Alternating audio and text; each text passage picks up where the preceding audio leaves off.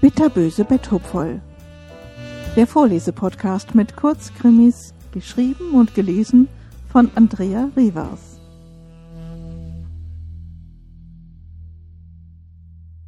Die Kunst der Müllentsorgung. Auf diese Gelegenheit hatte Hugo schon lange gewartet. Seit er so schlimm Rücken hatte, kaute er an dem Problem herum. Er war körperlich einfach nicht mehr so fit wie früher. Schließlich war er auch schon 74. Vor fünf Jahren hatte er diesen Bandscheibenvorfall. Seitdem konnte er sich kaum noch bücken. Er hatte zwar nicht mehr diese Schmerzen, aber so richtig gut wird es wohl nicht mehr werden. Trotzdem, er bereute nichts.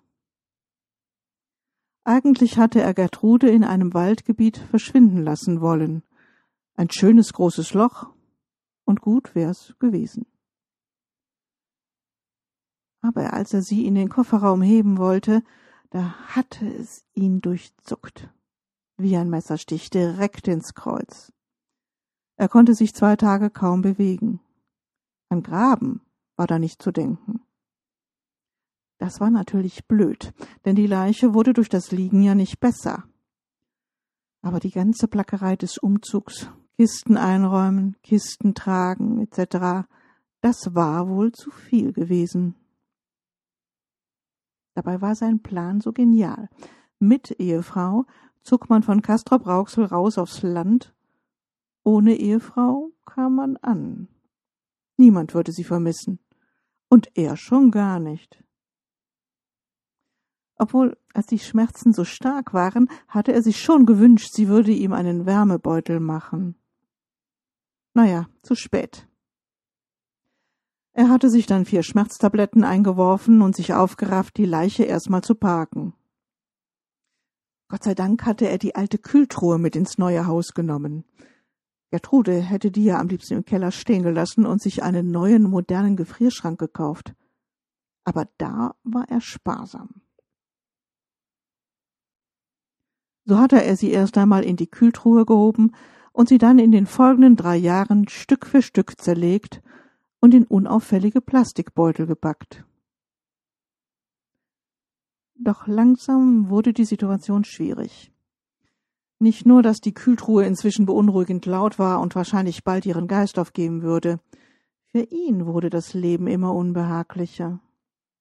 Der Haushalt, das Kochen, der Garten, es war manchmal echt mühsam. An eine Haushaltshilfe war natürlich gar nicht zu denken.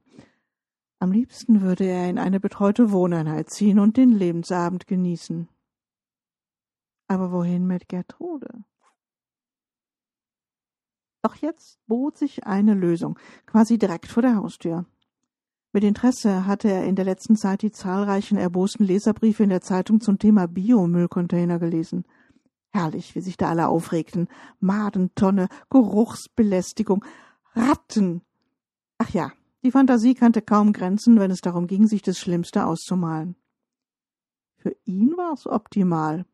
Der Container sollte am Ende des Dorfes stehen, 770 Liter mit doppeltem Deckel, passend für zehn Liter Tüten. Das war doch genau die richtige Größe für die kleinen Fleischbäckchen. Er konnte mit dem Auto anfahren und alles in einem Schwung entsorgen. Ein Träumchen.